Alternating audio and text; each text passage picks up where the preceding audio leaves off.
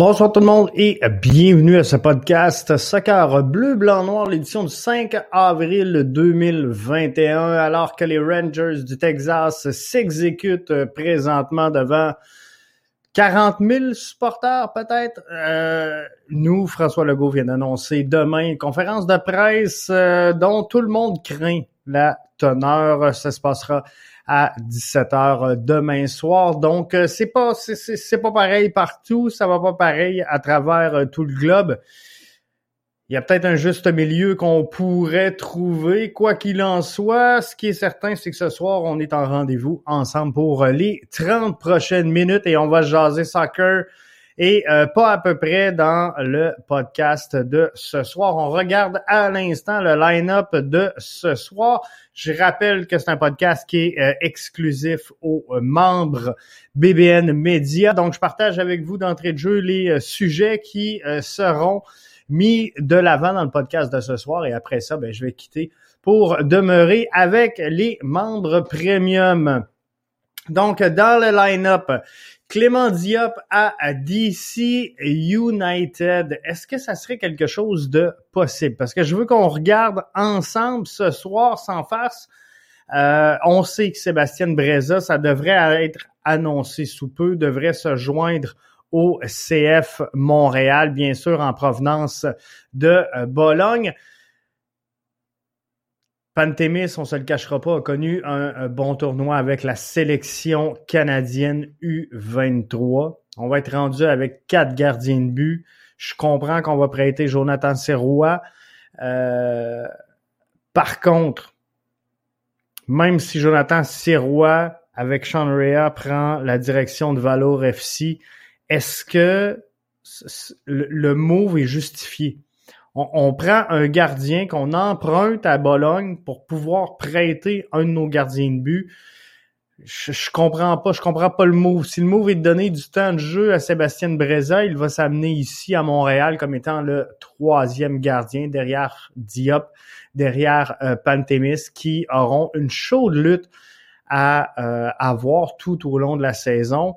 Et dans cette situation-là, Sébastien Breza ne euh, verrait pas énormément de temps de jeu. Je comprends qu'à Bologne, il va y avoir la pause. Euh, il n'y aura pas de match, mais encore là, je suis pas sûr qu'il va avoir plus de temps de jeu. Ici, qu'il envoyait à, Bologne. Jonathan David blessé, triste. Triste que cette nouvelle, sa saison pourrait être compromise à Jonathan David. Un euh, ligament, donc, à la cheville droite, si je me trompe pas. Donc, euh, c'est, triste, mais plusieurs semaines d'absence pour euh, Jonathan David. On vous donne les détails dans quelques instants. Sept changements en MLS cette saison. On, maintient, du côté de la MLS, on maintient les cinq changements comme ce fut le cas la saison dernière. C'est pas une mauvaise chose. Donc, même principe, cinq changements devant provenir de trois phases d'appel différentes. On va en rajouter deux cette année pour le retrait en cas de protocole de commotion. Donc, si on doute qu'un joueur ait pu subir une commotion, on va avoir le droit de faire deux changements. C'est une décision responsable de la part de la MLS. Je crois que c'est une décision qui doit être soutenue et saluée. Par contre, il faudra faire attention et tracer une ligne droite et bien précise pour pas qu'il n'y ait de euh, passe droit et, d'utilisation inappropriée de cette mesure-là qui euh, doit être faite et doit être mis de l'avant. Donc, je salue cette décision-là, mais il faut qu'elle soit bien prise. Montréal-Toronto, 17 avril, ça s'en vient. On va en parler avec Arius mercredi. On va en parler dans le MLS Franco de dimanche prochain. Donc, on va s'en euh, jaser un petit peu, mais tout juste avant, on va partir ce show-là avec l'impact de Montréal. J'ai marqué IMFC, ça se peut-tu? Le CF Montréal à la toute fin du classement dans l'Est, c'est si on se fie aux différents observateurs de la MLS qui ressort. Donc, sur 11 euh, observateurs de la MLS, il y en a peut-être 9 qui les placent 14e. Il y en a 2-3 qui est place 13e. Donc, on regarde tout ça à l'instant, comment tout ça euh, pourrait, euh, pourrait se décider. Mais je suis bien déçu de voir qu'on place le CF Montréal aussi loin dans le classement. Est-ce que c'est moi qui est mêlé? Est-ce que c'est moi qui ai des lunettes roses? Mais je suis confiant qu'on va avoir une belle saison avec le CF Montréal. Euh, en 2021. Donc, je les placerai pas et je les placerai jamais parmi les formations de tête du circuit. Par contre, je crois logique qu'on parle de euh, une place à quelque part entre la cinquième et la neuvième position. Donc, faire les séries, peut-être un petit peu en haut, peut-être un petit peu en bas. Donc, les manquer de peu ou euh, les faire sur les fesses, Quoi qu'il en soit, je ne vois pas le CF Montréal terminer 13e ou 14e dans le circuit Garber. Je regarde euh, les prédictions de Charles Baum, Tom Bogert, euh, Susanna Coolin, Charles Davies, euh, Matthew Doyle, Sam Jones, Michael Lahoud, Joe Lowley Gillian Sakovitz, Greg Selzer et euh, Steve Zakwani. Euh, il y en a trois. Donc, Zakwani, Selzer et euh, qui placent le CF Montréal au 13e rang dans l'Est.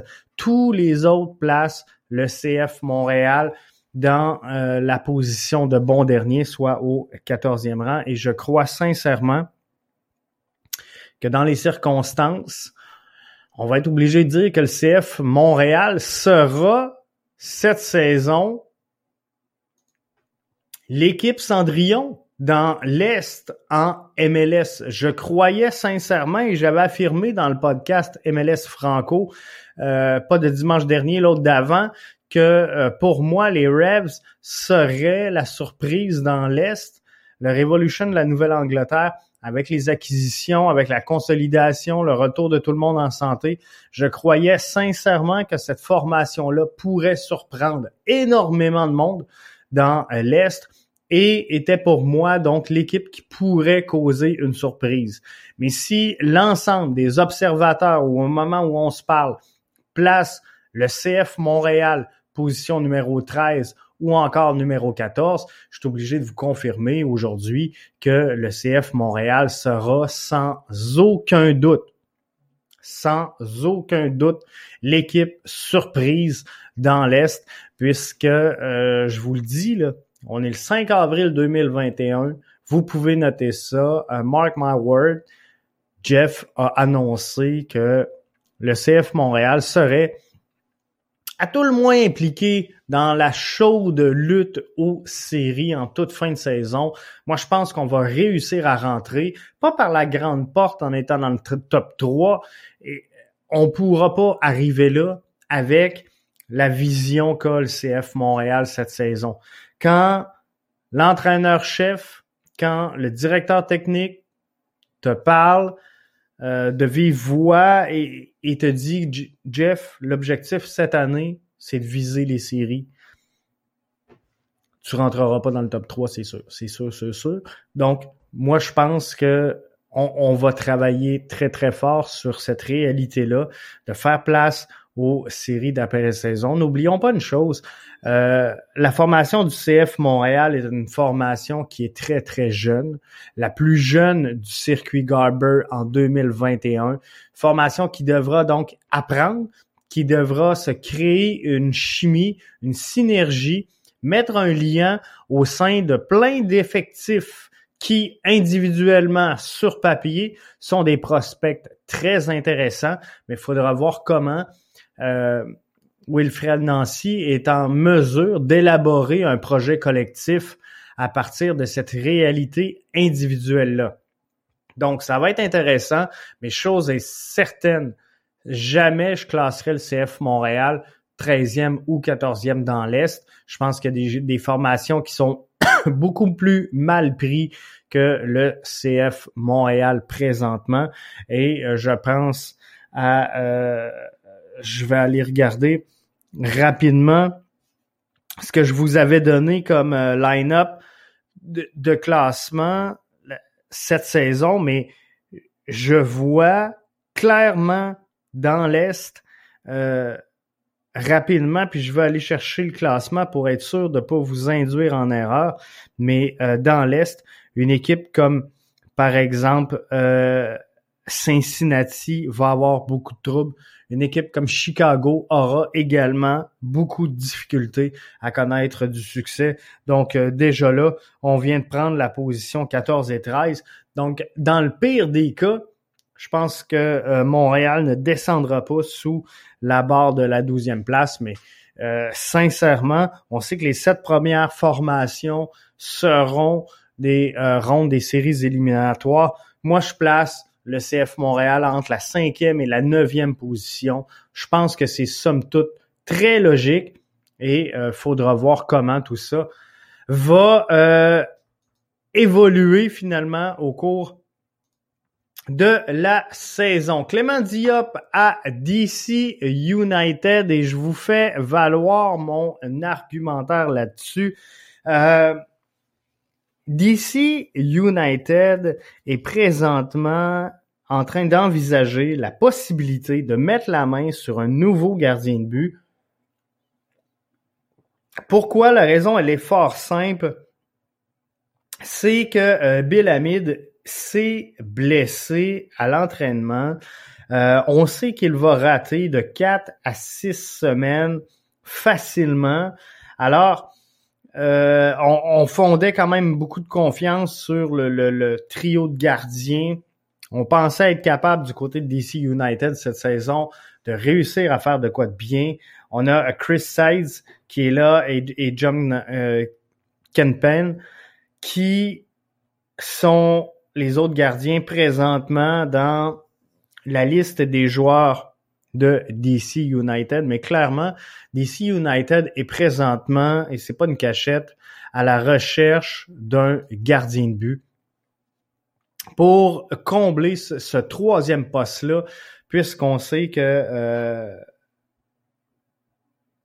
l'autre gardien, euh, Bill Hamid, sera absent pour une période minimale de 4 à 6 semaines d'activité ratée. Donc, on veut mettre la main sur un autre gardien. Et si je regarde la fenêtre qui se présente et qui s'ouvre pour Olivier Renard, euh, on va mettre la main. CF Montréal va annoncer cette semaine avoir mis la main sur Sébastien Breza en prêt en provenance de Bologne, euh, qui du même coup annoncera donc le prêt de euh, deux joueurs de sa formation à Valor FC dans la CPL.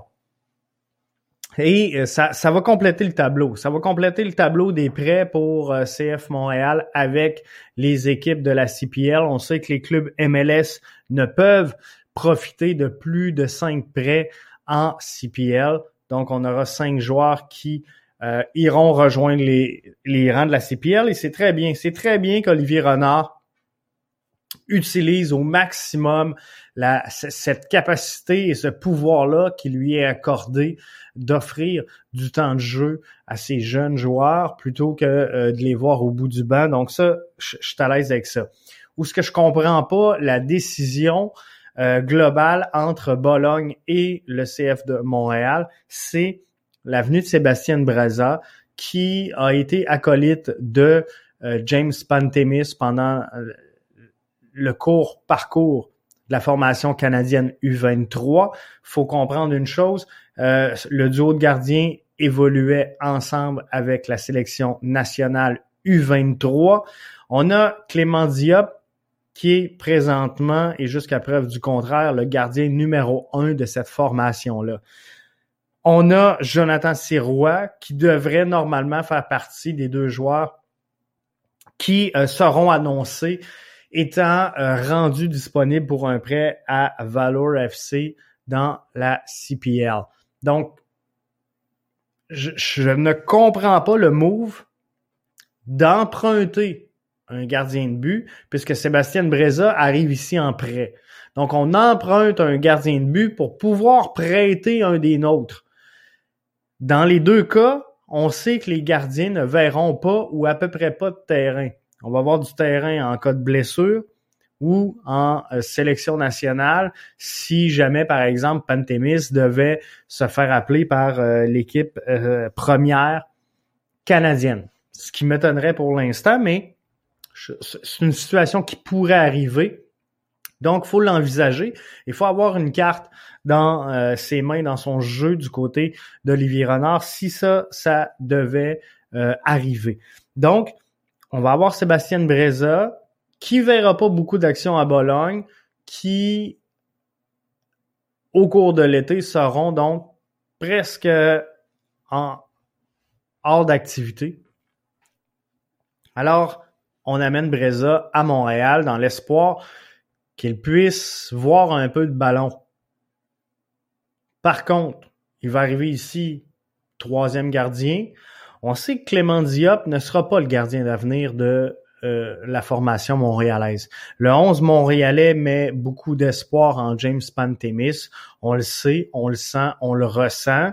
Euh, je pense que James Pantemis a fait ses preuves à la fin de la dernière saison, a fait également ses preuves lors de la sélection nationale U23. Donc, ça ferait étrange de euh, tasser James Pantemis. Alors, c'est vraiment pas dans les cartes.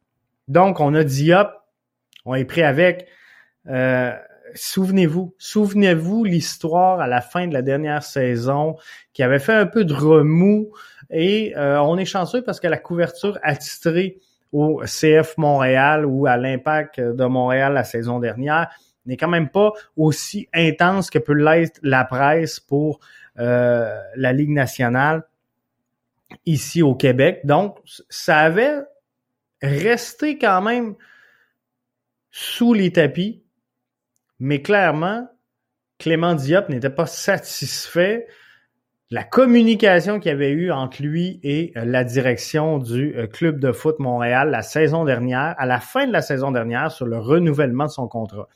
Donc, du côté du CF Montréal, on a fait garde. Il est pas content, mais ça va être comme tout le monde. Il va être appelé le temps venu.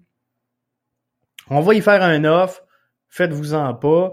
Donc, je pense que Clément Diop est revenu avec le CF Montréal à défaut d'avoir trouvé mieux. Moi, c'est mon point de vue.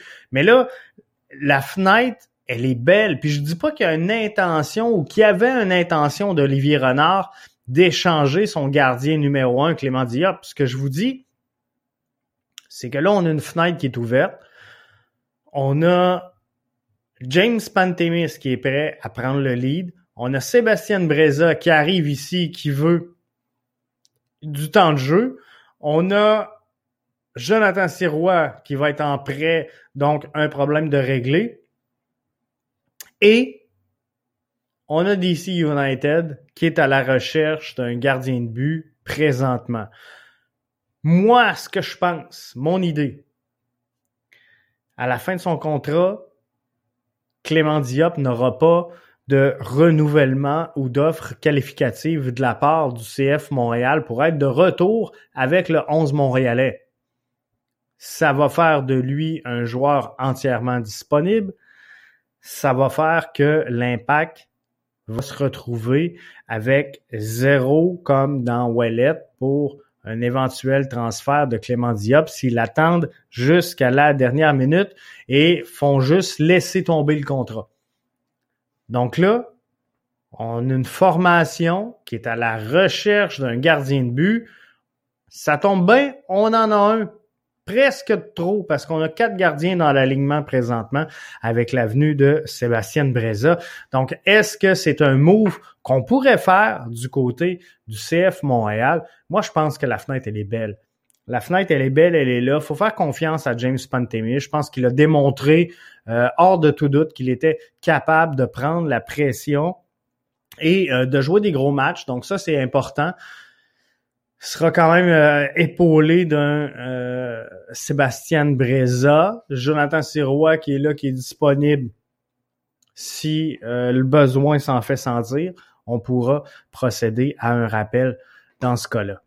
Donc, la fenêtre, elle est là, elle est ouverte, elle est belle. Encore faut-il savoir si DC United aurait de l'intérêt pour un gardien comme Clément Diop. Jonathan David, autre nouvelle, triste nouvelle dans le cas de euh, Jonathan euh, David, alors que les choses allaient bon train pour euh, son équipe de Lille, qui est dans une course au titre.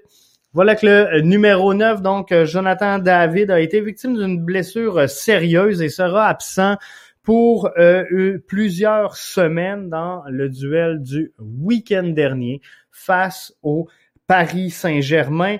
Euh, David a reçu à la 35e minute de jeu un coup de semelle. Idrissa euh, qui euh, y est allé donc d'un coup de semelle, a été victime donc d'une rupture ligamentaire à la cheville droite, sera absent selon plusieurs euh, sources jusqu'à la fin de la saison et du coup donc euh, malheureusement ne sera pas en mesure de s'aligner comme plusieurs le souhaitaient avec la sélection canadienne. Et ça, c'est une vraiment mauvaise nouvelle. Mais au-delà de tout ça, je souhaite, je prends le temps, je l'ai fait sur les réseaux sociaux, mais je veux souhaiter prompt rétablissement à euh, Jonathan David. Euh, espérons que cette blessure-là, parce qu'on a déjà vu des carrières prendre fin avec ce type de blessure euh, malheureuse, mais on va espérer que tout aille pour le mieux dans euh, son cas. Sept changements en MLS cette saison-ci, ça fait partie des euh, questions que je vous posais aujourd'hui sur euh, le réseau Twitter que vous pouvez suivre au podcast BBN. la direction de la MLS qui a décidé d'aller de l'avant avec deux changements autorisés pour protocole de commotion faut comprendre une chose, en temps normal, donc sans pandémie, on a du côté de la MLS trois changements autorisés. Euh, on a monté ça à cinq la saison dernière, vu la pandémie, la réalité de la pandémie. On a décidé de maintenir ces cinq changements sur trois phases. Euh, donc, on peut, du, du côté des entraîneurs-chefs, appeler trois séquences de changements, appelons comme ça, mais au total, cinq joueurs qui euh, peuvent être transigés, plutôt trois. Donc, en, trois phases, on peut euh, changer cinq joueurs. Voilà que la MLS va de l'avant et en ajoute deux. Pour une raison bien précise, ces deux changements qui seront autorisés pour protocole de commotion. Je tiens, je l'ai dit en ouverture d'émission, je tiens à souligner l'importance, l'intelligence et euh, saluer donc cette mesure-là. Je crois que c'est très responsable dans la réalité d'aujourd'hui. Maintenant qu'on en sait davantage sur les commotions et les risques de blessures reliés aux commotions, les séquelles à long terme également de blessures sur commotion. Donc, d'autoriser des changements sur protocole de commotion est une idée euh, sérieuse et intelligente dans mon cas qui doit être salué. Et je pense que la MLSPA, l'Association des joueurs, va recevoir euh, positivement cette annonce-là qui a été faite par la direction de la MLS à cet égard-là.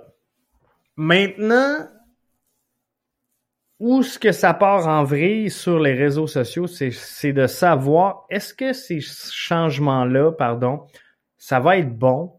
Est-ce que ça va faker ou ça va être bon si c'est modéré? Ça, c'était la question que je vous pose. À 63% voyez-vous, vous êtes derrière ce, euh, cette implication-là et cette implantation des deux changements autorisés pour protocole de commotion. Donc, à 63% vous croyez que la mesure sera bonne. À 13% vous croyez que ça va faker Et à 24% c'est bon si c'est modéré. Moi, je vais faire partie de euh, la troisième vague, donc bon si bien modéré. Et euh, j'explique mon choix. Il est très simple, il est très clair. Euh, ce sera facile dans un match serré où notre formation est à bout de jambes, est à bout de souffle. On est venu à terme de nos cinq changements sur les trois phases de jeu. Donc, tous les changements ont été impliqués. Euh, ça va être facile. Dès qu'il y aura contact, dès qu'il y aura blessure, de dire aux joueurs demeure au sol, on va demander le changement.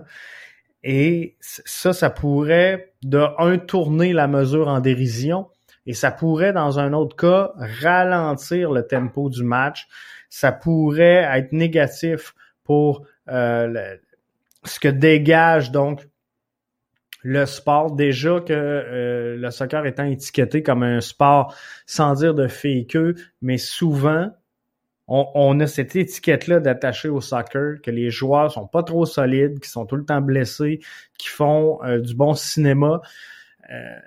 faudra voir faudra voir comment on va le gérer. Mais je pense que si les arbitres sur les lignes de touche, si les arbitres impliqués dans le jeu sont quatre dans un match, mais je pense que si tous ensemble euh, tiennent la ligne durement et qu'ils en refusent de temps en temps en se disant non, là, on n'est pas dans un protocole de commotion, on est dans une situation où on tente d'étirer un match, on est dans une situation où on tente de profiter d'un contact léger pour procéder à un changement. J'espère que la MLS va mettre son pied à terre et dire non, ça fait.